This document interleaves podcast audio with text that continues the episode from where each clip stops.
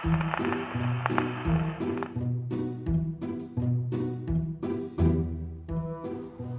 天咱们来聊一部《周瑜的火车》，二零零二年上映，孙周导演，巩俐、梁家辉、孙红雷主演。这样一个电影呢，我看完之后用一个歌名来总结它，就是《爱我的人和我爱的人》。这个片子拍的是很文艺，从我的观点来看呢，但是它除了文艺之外，我实在也没收到更多的东西。我不知道二位是不是跟我有同感？这个电影我记得是当年是在电影院里看的，然后之后就是再也没有看过，或者是再也没有想起来过。这次一提呢，我还能回忆出好多画面儿。呃，尤其我记得拍的巩俐呢，拍的还挺漂亮，挺漂亮。在这个电影里展现的那个就女性的那种风韵啊，我觉得挺好，就非常好看。就把土气去了很多，还是挺有女人味儿的。就是文艺气，他拍的是一个乡村的一个那种，就生活在乡村。然后呢，他拍的好多那个村里的东西，那种就还不是那个乡村爱情的那种土劲儿，它它是很很很美的一种感觉，就那种又文，你说是文艺还是，反正我是怎么形容的这个，反正挺挺好看的这个，就是有点田园风。对，就是视觉上很好，就是但是你说剧情呢，就是就是这点事儿吧。反正待会儿老杨详细补充。呃，咱们这个第一，这个电影选题是我提的啊。还有呢，我想小小纠正这个宁老师说的这个土气这个事儿。巩俐从打出来那天，我还真就告诉你，她不土。她就算在红高粱里，她都不土。那今天呢，就是巩皇，那就不能提了。我倒觉得今天的他，有点反潮，有点反土。是吗？这个是咱俩对他的观感但是当年你知道吗？因为大品牌啊，我老说像可乐，为什么可乐年年做广告？无论百事还是可口可乐，都用中国明星。你告诉你啊，一个好玩的事儿，越是外国牌子在中国做广告，全用中国明星；中国土牌子在中国做广告，全用外国明星。有这规律？为嘛？因为人家这种 global 的这种牌子啊，它一定会有一个本土化实施落地的那么一个东西。他落地的时候，就一定用本土的明星。可是巩俐从打他当年出来柏林金熊时候，他出来，他是一种就是民族的，就是世界的那么个劲儿。他用的这黄土高坡的那种喷薄的那种荷尔蒙，然后那种，咱我都不认为是性暗示，就是一种荷尔蒙，然后一种生命的那种那种灵动，我是觉得当年啊。然后包括后期老谋子给他弄的这个，其实，在周瑜的火车的时候呢，我想说呢，就是第一，我非常同意安娜点题的一个东西，就是很王家卫。这个孙周呢，当然应该没有跟王家卫就是说讨论或者学，但是拍出来的东西让咱们影迷看是非常王家卫。呃，我想说这几个点是，我到现在仍然保留着这个电影的正版 DVD，可是。我实在懒得找，太不好找了，我就去我买了会员的，买了会员交了会员费的各大 APP 去找资源都没有，最后是求几位大神帮我找这个资源又重看的，画质惨不忍睹啊！哎呀，完了！你现在以后再想找资源，我们也费劲了。是呢，这最近又出这些如丧搞妣的声音，正正好接上咱们这两天这新闻了嘛，这人人也被弄了。是啊。然后，嗯，如果安娜说，就是回想起这电影不从看的时候，就想起它的很多这个光影这么美的话，这电影拍的就说明还是成功的，还是成功的。可是我这次重新我提出来选题，我想我想聊几个事儿，一个是想聊巩俐和她的身边的男人们，还有一个就是聊这异地恋这个事儿。我重新看的话，我是觉得手法非常老套，因为这会跟后边一个拍的一个，就是像。嗯，您们提的这个像《风平浪静》这个电影，呃，一比就比得出来。《风平浪静》当然那个，嗯，很多人都说编剧烂什么的。我觉得对于《风平浪静》那种电影，编剧什么都不重要了。可是这个《周瑜的火车》是标准的，其实我认为编剧就是剧情很好，因为这个电影就没剧情了。它是一个，我讲的就是一个标准的强调状态，就是人人员的那种状态的这种电电影其实是看感觉，就是不是看故事，就是状态，对对啊，状态感觉花钱嘛。我定的这个，我自个儿定的这三种，它是看状态的电影。他没有剧情的情况下看状态，你就发现导演对演员的使用和调度，你会发现不好，只剩摄影了。因为巩俐那个时候还是他不错的那个阶段，那个时期，但是，嗯，表演我觉得就没有什么可让我能记住的东西。就是反正就是飘来飘去，然后眼神转来转去，然后这些没有能够让我记住的某一个段落。这个是我觉得就是表演，第一是表演演导演的调度，我认为导演到调度能力有限。第二呢，手法非常老套，光影好看是只能说是摄影好，我不能我不认为是导演的加成。对，嗯现在演员的表演是浮于表面，反正我看是这种感对，觉。还有您说的这个，比如说您刚才说这个电影是什么，就是爱我的和我爱的，我嗯不这么觉得。我觉得应我前两天又重看一遍这个郭德纲说于谦儿他爸爸那伦理哏呢，就是说于谦儿他爸爸有四个丫鬟，红菊、粉菊、绿菊、白菊嘛。我觉得这就是周瑜的粉菊花和绿菊花。张爱玲不是有白玫瑰和红玫瑰嘛？男人都有白玫瑰、红玫瑰嘛？这周瑜作为女人就有粉菊花和绿菊花，一个是粉菊花，一个是绿菊花。还有，我觉得这电影吧，不光是像你说，嗯，表现手法老套，它这个故事本身也是太老套了，在当年不，还不老套吗？在当年不，而且这个当年，而且现在，呃，当年我有过一段这样的生活，就是所以，周瑜的火车是我以前一个一个梗，所以而且我在别人跟别人聊天的时候，别人经历过类似情况的时候，也会有这么一个梗，所以周瑜的火车这个电影不光是作为一个电影片名，后来是作为一个梗了，就是异地恋谁过来送，嗯，啊，是甭管是男生过来送还是女生过来送，对吧？一周两次还是一周几次，那这都叫周瑜的火车。你可以再改，比如说老宁的火车、杨越的火车，对吧？都可以改。那你说导演拍这样一个电影，他表达的主题是什么？他表达的主题就是表达他对他对当时对于巩俐的爱，因为巩俐在对，因为我马上就要说，就是在巩俐离开老谋子以后，他短暂的交往过几个人，然后他跟孙周待了不短时间，这是孙周给他拍的充满了爱意的一个电影。可是就因为这个电影，他认识认识了孙红雷，他又转到了下一任。哦，那实际这是您不，知道吗？您不知道吗？我不太八卦，哦，我很八卦，我很八卦。我就说这实际是，呃，孙周送给巩俐自己的一个礼物一样，能对这么说吧？但是就把李巩俐推到了孙红雷那儿。嗯。嗯，这个事儿是这样哈，就是咱们可以就把后边我想说的就提前往前说，呃，巩俐呢，就是她有大伙儿众众所周知的，跟万小刀什么都写过啊，就是跟张艺谋这个情事，最后结不成嘛，呃，张艺谋费劲离了也没想跟他结，所以他一生气，后来不就嫁了这黄鹤翔了吗？说这个新加坡什么烟草富豪黄鹤翔，我给大伙儿好好的介绍一下，这个黄鹤翔啊，不是。黄鹤翔是新加坡人，新加坡籍，但是呢，他当时呢是英美烟草 BAT，就是这个 British American Tobacco 这个三五的烟，希尔顿烟、黑猫烟这几个烟的共同的这个公司就叫英美烟草。全世界有三大烟草公司，当年啊，后来是四大，三大烟草公司就是英美烟草，世界第一大一定是菲利普莫里斯。菲利普莫里斯就是这个万宝路、宝路，嗯，和路雪，这都是一个集团的。第二大就是 BAT，就是英美烟草。第三呢是云斯顿沙龙，云斯顿沙龙呢后来呢就是并到了七星，知道吗？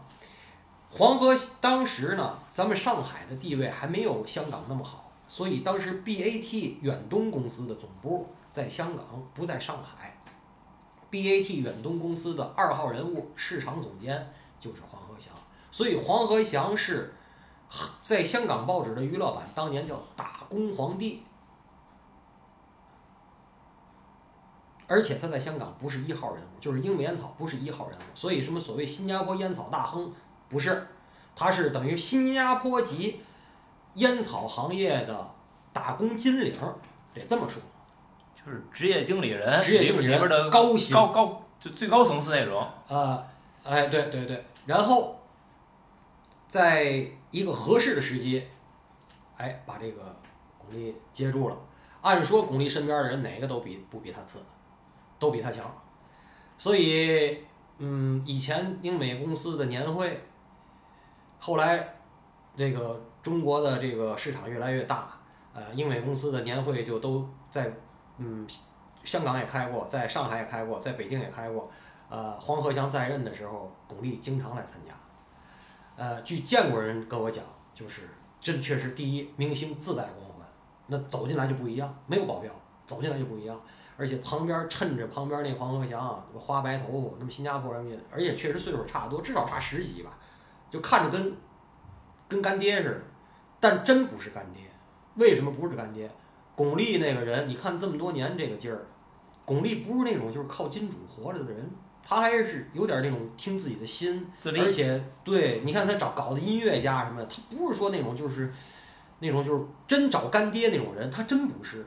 然后第一，第二呢，是又高又壮，是真是那个山东大妞那个劲儿，就是又高又壮，特别飒，嗯嗯嗯，身上的器官基本都是真的，啊，所以就是亲眼见过，他们都亲眼见过，那些朋友都都见过，就回来跟我说，我说哎。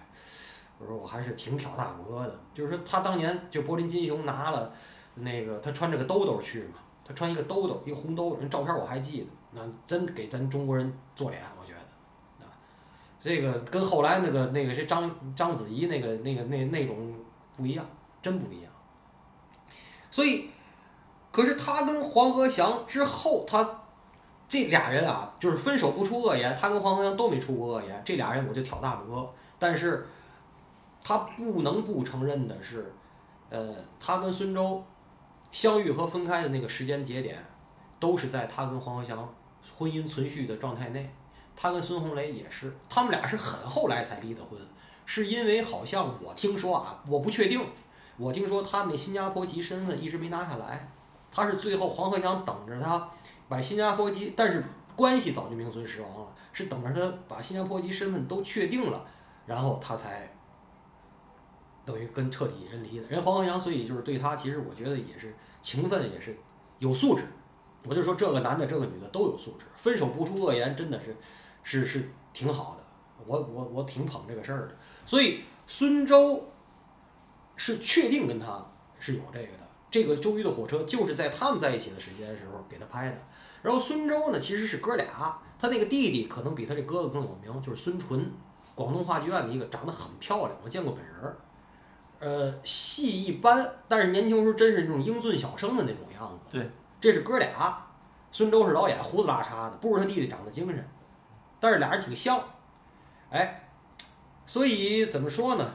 能拍这种电影呢？我认为，我一直认为巩皇不文艺。所以其实好演员或者好女人、好男人都在于别人怎么摆弄，就是怎么用你。我说的不是利用啊，就是怎么能发挥你身上的那些特质。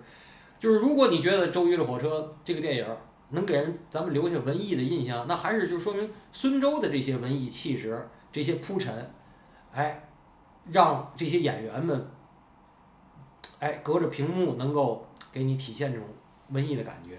那这个文艺是不是也包含一种不知所云的感觉呢？就是我我是讲，有时候怎么叫文艺？可能你看不懂的，就是让你看不懂本身。也成为文艺的一个要素了。你觉得？那我问您一个，就是比如说，您觉得那个《阳光灿烂的日子》文艺吗？我觉得挺文艺的呀。我那天又重看了一遍，就是下雨趴在窗底下，看着那个宁静那大粗小腿儿在那儿荡来荡去，你觉得那个场景文艺吗？怎么讲？我都有点忘了片，但我先跟你，我我我我觉得这片子是挺文艺的。我先跟你说，我认为那个场景很文艺。嗯。可是那个巩俐在。周瑜的火车里冲着镜头转来转去，我就认为不文艺，因为我我就是有您说的不知所云的感觉，就是那转来转去，我不知道他想表达什么。但是那个宁静在那个床帮子上荡来荡去那腿，我知道他表导演想姜文想表达什么，能明白吗？就是说这个我就是还接着刚才说，可能是他导演功力的力有未逮吧，就是没有达到。嗯，能明白吗？可是他整个的这个云里雾里这个劲儿是对的，他有那个云，这你没去发现这电影有点那云里雾里那个劲儿。可是你看说这个，我想嗯这样一个爱情片儿，嗯其实里边应该包括很多浪漫的这种因素。我觉得咱后边儿要聊风平浪静的话，那个片子里边儿虽然不管剧本儿有多少硬伤，但我觉得会有一些个浪漫的镜头是让人印象深刻、能抓住人的。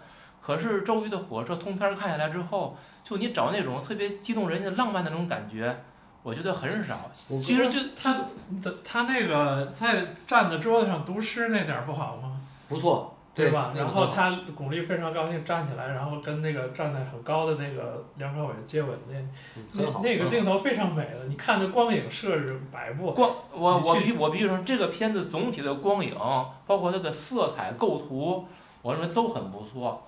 但是它唯独缺少了让这些东西打动我，就是我要那种浪漫的感觉。这片子真的我没感受到，就包括你刚才说让诗人在桌子上读书，他们两个人拥抱这种感觉，我都没找到。就是他的浪漫呢，跟你的生活离得太远，，对，太远了。就这个电影，我说哪儿不错？那诗我真心觉得是不错的诗，包括他几次念诗，诗挺好，念诗的感觉也挺好，但这种东西依然不能打动我。那其实我还是觉得这个片子本身，导演如果他想表达的这边有爱情的浪漫的话，那我是没收到。嗯，我在一月份吧，这是二月份了。一月份的时候看了不少影评人写的评的去年的年度十佳和十差，有世界的，有中国的，普遍的人就是去年的年度十佳中国国产的得空缺三四个到一半儿。我就请问您，就是虽然我认为它很老套，零二年的周瑜的火车拿到去年来讲，能进能不能进十佳？我个人观点，绝对能进。那说明什么呢？郭德纲说了好，都是同行的衬托，能明白吗？明白？所以我我觉得咱们今天二零二一年拿出一个二零零二年的电影来说，如果没看过的咱们的听友，我推荐大家去看，就是看看近乎十九年前的中国，咱们的电影圈儿是出了什么样的电影，你再回头看看今天出的什么电影，一张嘴就什么大鹏。什么又拍什么新电影？就前两天冲那大鹏当主持人，就那那股丑态，以后所有大鹏的电影我是不会看的，我是绝对不会看的，只要有他我不看。就那那种人，我觉得，嗯，就是你是吃人血馒头也好，你是躺在你躺在功劳簿上睡觉也好，吃红利粉丝红利都没有问题，吃相要好，我老觉得吃相要好，是吧？你吃完了，你得跪地谢谢，或者你就是说，你就站着能你能站着把钱挣了，我也服你。你要是跪着吃，你吃完你就别忘了磕头磕头如捣蒜，你又当又立，或者说怎么样那种不行。可是那样的人现在是中国的主流，嗯，什么乔杉呐、什么这些，现在就这些人，我这些人，我都对不上是啊。对，可是中国现在卖的好的都是喜剧啊，对吧？中国卖的现在都是喜剧，只允许出喜剧啊，而且你的讽刺范围也很有限。其实按说周瑜的火车这种类型放到今天也是依然行得通的，只不过这个片子它其实这种浓浓的怎么说呢，是那种唯美的就这种气息，嗯好像在咱们当下这个文化氛围当当中是不太吃得开的。那你觉得所以也不再有人拍这种片了呢？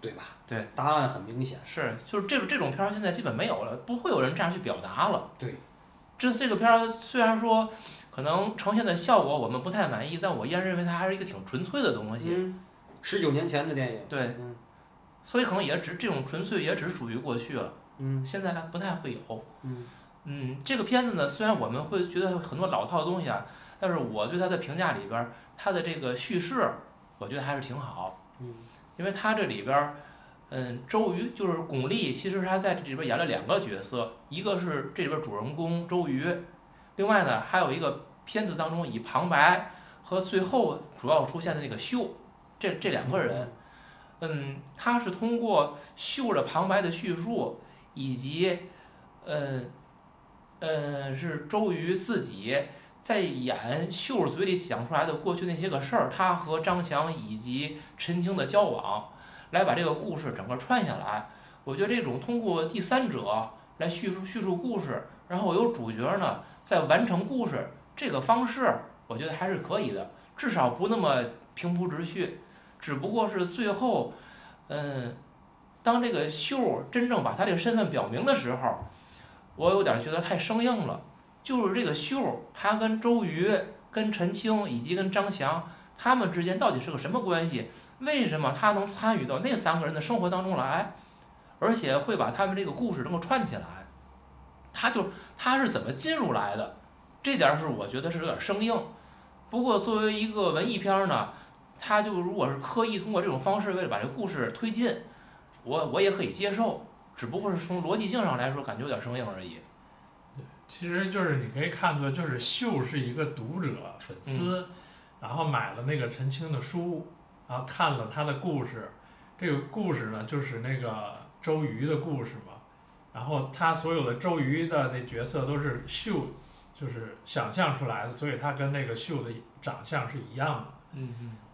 有这么一个环节，然后之间发生的所有那个周瑜的故事，都是书里的故事。然后到影片最后，然后再揭晓那个秀跟那个陈青，陈青告诉他这个周瑜的结局是怎样的。嗯，而且这陈青最后是不是也就成了？因为他不也出书了嘛，也写书了，还有秀这样的读者，相当于他最后还是，嗯，他一直想出书嘛，而且这个周瑜帮他出，最后应该是周瑜死了以后，他自己把书出来了。这个片子你像最后，嗯，他的结束是以周瑜的死，而周瑜的死其实只是一次意外。他是坐长途车，应该是车出车祸了，他死掉了。这种处理方式呢，我是觉得偏简化了。就是如果我觉得这个片子你拍最后，如果让周瑜活着，他会跟这两个男人继续有纠缠，可能会有更多种可能性。而周瑜死了之后，我会觉得一了百了，这事儿反而是相当于他让自己的灭消失，另外两个人都解脱了。是简化。我给您解答三个三个事儿啊。第一，您刚才说的那个，就是短头发的巩俐。嗯。啊，这个短袖对啊，我就一直我是分别这些。我短头发的巩俐，她的出现您觉得有点突兀，对吧？对对。我跟您说，在一个文艺片里，或者在一些情感关系里，就这种云里雾里的情感关系里，谁的出现和谁的消失都不突兀。正常哈。都非常正常。突然就出现在你生活里，然后突然的消失在你生活里，非常正常，不突兀。嗯。第二个事儿，您刚才说的是，我想，我接接着说最后一个吧。嗯。就是您说拍到最后，您觉得这个结尾简单了？我告诉您，不这么拍没法拍。它再形成新的纠缠，只能是成怨偶，那就不是这么一个文艺电影就那就是那是社会伦理片儿。嗯嗯。知道吗？然后呢？怎么能更文艺呢？我会认识第三个男的，我就是红粉橘和绿橘嘛，再认一白橘，那就那就还是文艺片儿，那就是那个红菊，他不是红菊、粉菊、绿菊、白菊吗？于谦儿、于谦儿的爸爸啊，所以就是作为一个文艺片的定位和他想表达这种感觉里的呢，他最后只能是这样，让他让故事戛然而止。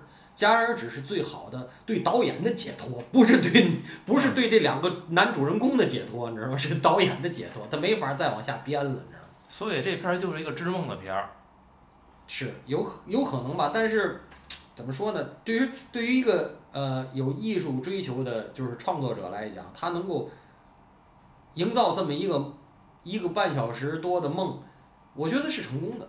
嗯，我觉得咱们这个选题有是有意义的。对所以我会觉得这个片儿吧，可能放在咱们这个年纪看已经不太适合了，这更适合年轻的时候来看一种如梦似幻的感觉。刚才咱俩预热时说了嘛，张祖师奶奶说，出名要趁早，我说看书也要趁早，就看片儿也要趁早，不见得现在的新片儿就不好就好看，也不见得现在就不好看，但是老片儿老的好的电影，早看是对的。就是你现在的年轻观众不一定就看当下的这个电影，是的，对吧？你可能翻出几十年前的电影，也可能适应当下年轻人的一种心态，对吧？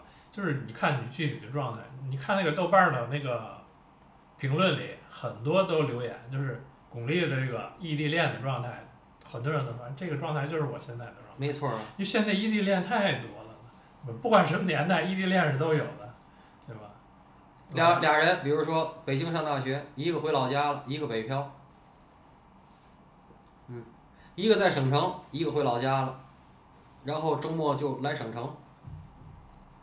因为现在有很多是房子的事儿啊，还有很多就是收入差距的事儿啊，还有好多是家里压力的事儿啊，这种东西那个是是是是非常正常的。可是怎么今天没人拍这个东西了？我觉得用今天的这些人来拍，有可能有可能啊，比孙周拍的好，怎么没人拍了呢？还得翻出来看以前的这个东西。安娜说的太对了，对吗？这个就是他能描述这些状态，我觉得就很好，就很好。还有一个，我想就是通过节目想跟大家说的事儿是，我看完这个电影，我在我这个年纪，我突然想了一个问题，就是说，好多说说这个电影为什么这个电影全网无资源，可能就是因为它有这种出着汗翻滚的镜头，嗯，而且不止一出，其实也没什么。真没什么。我觉得现在能放出来的片儿很多，也比他可能。但是全网无资源啊，可能就是，可是，所以我就想通过这个电影儿，第一说咱们的现在的尺度哈、就是很打了很多问号儿啊。第二呢，就是我想通过这电影说，提一个给大家提一个问题，就是大家都能区别出来性欲和情欲的区别。其实这电影给我这第二次看，我的最大的思考是，我们能清楚的分出来，你对别人产生的是情欲还是性欲，有多大区别吗？区别大极了，区别大极了。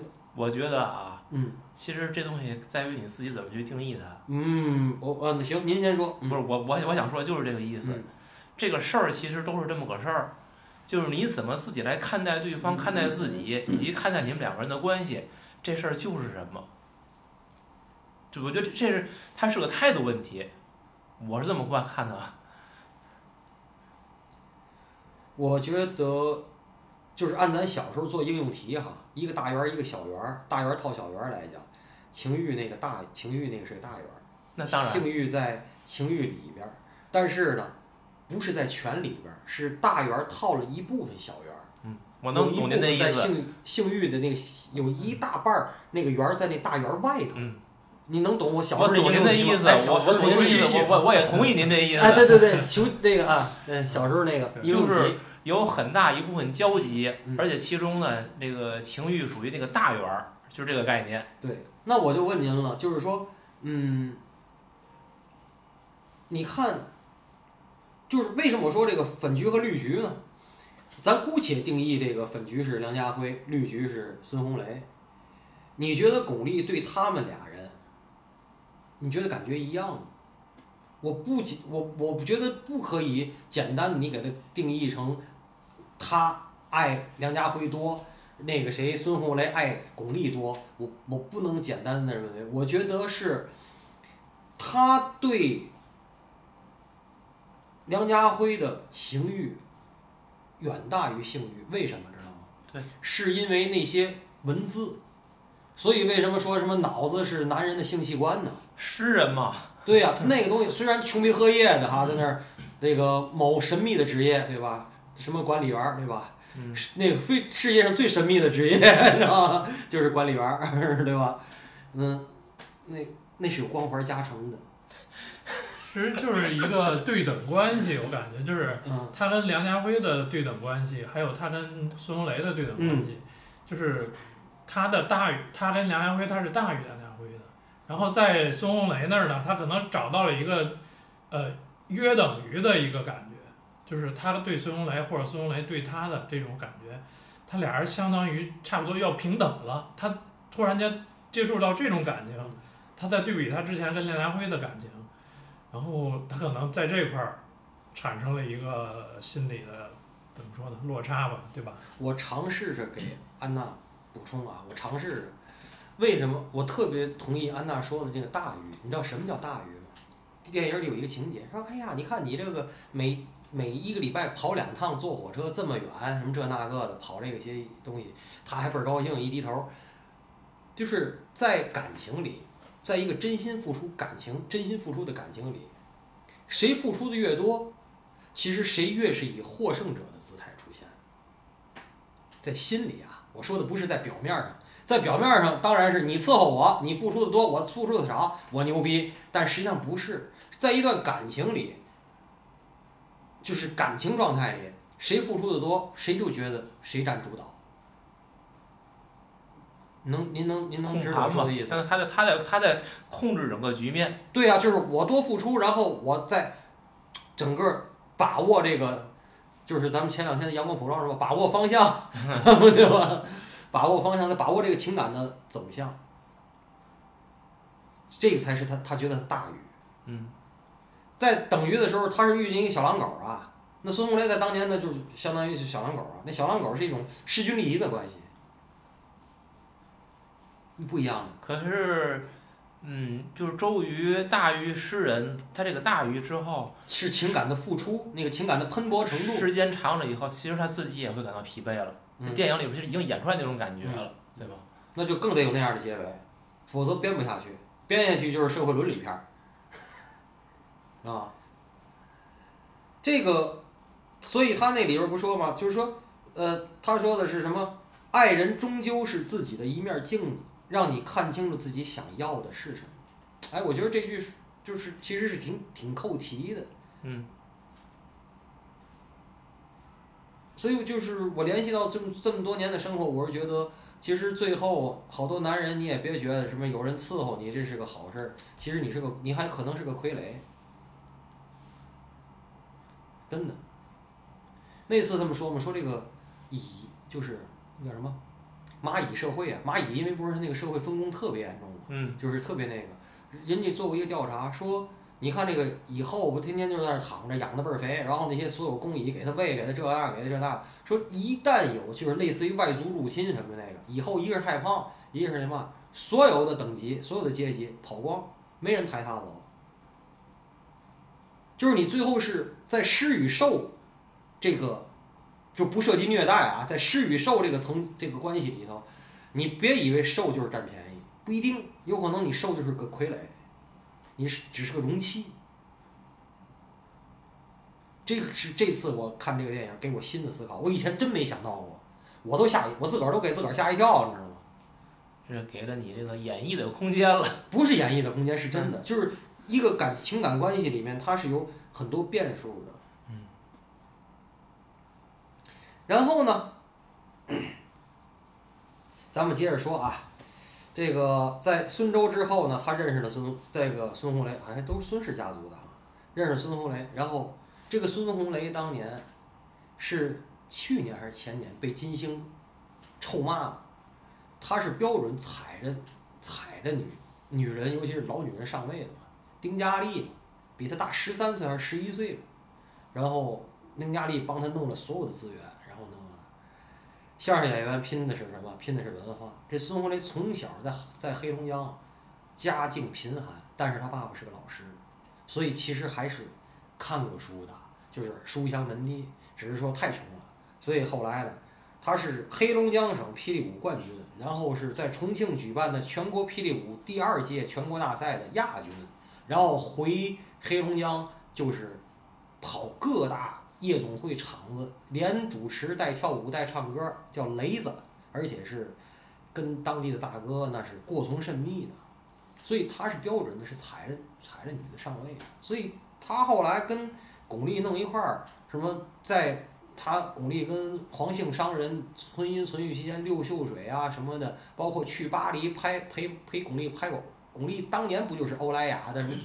全球代言人嘛，而不不是中国的，就是很凶啊。当时巩俐拿的资源比现在那些什么小花可厉害多了，所以就是人家一直问这个事儿，就是双方都不说话嘛。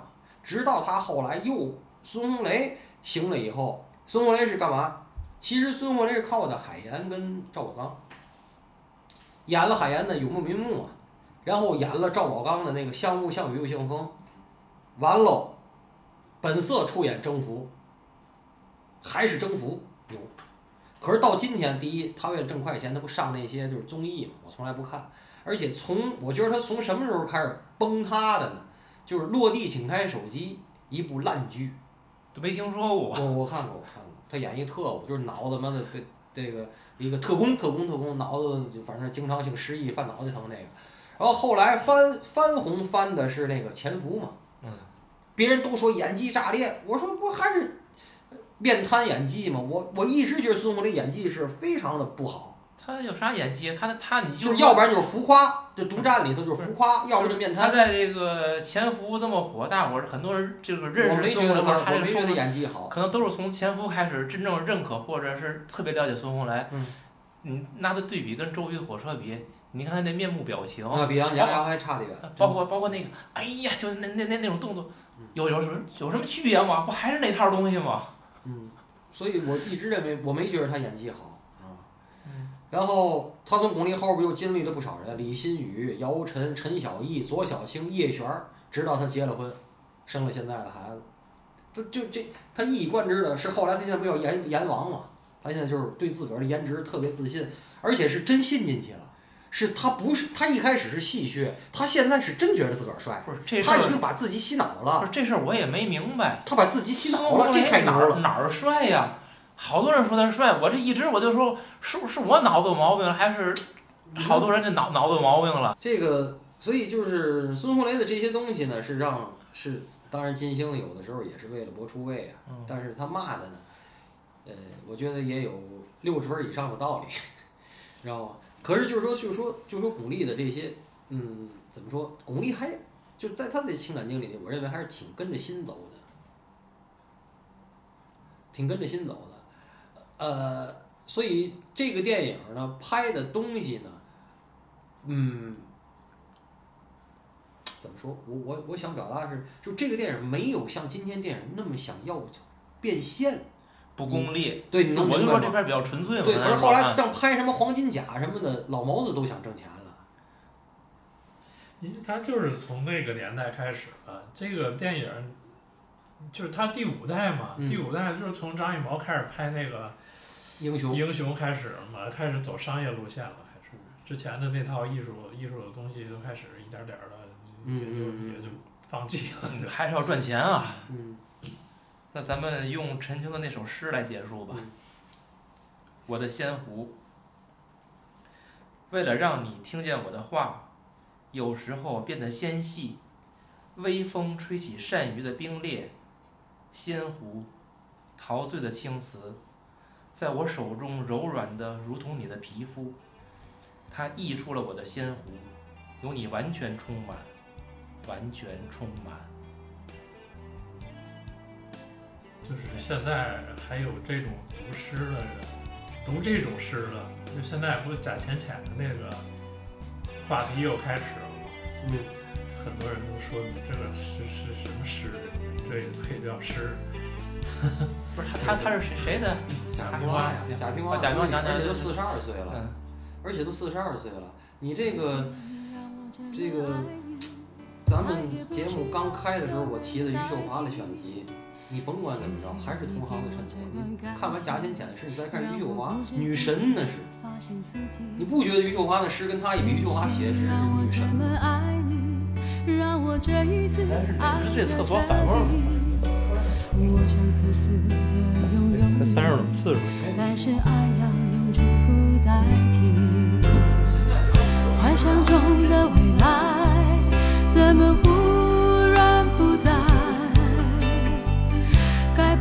承担这失败？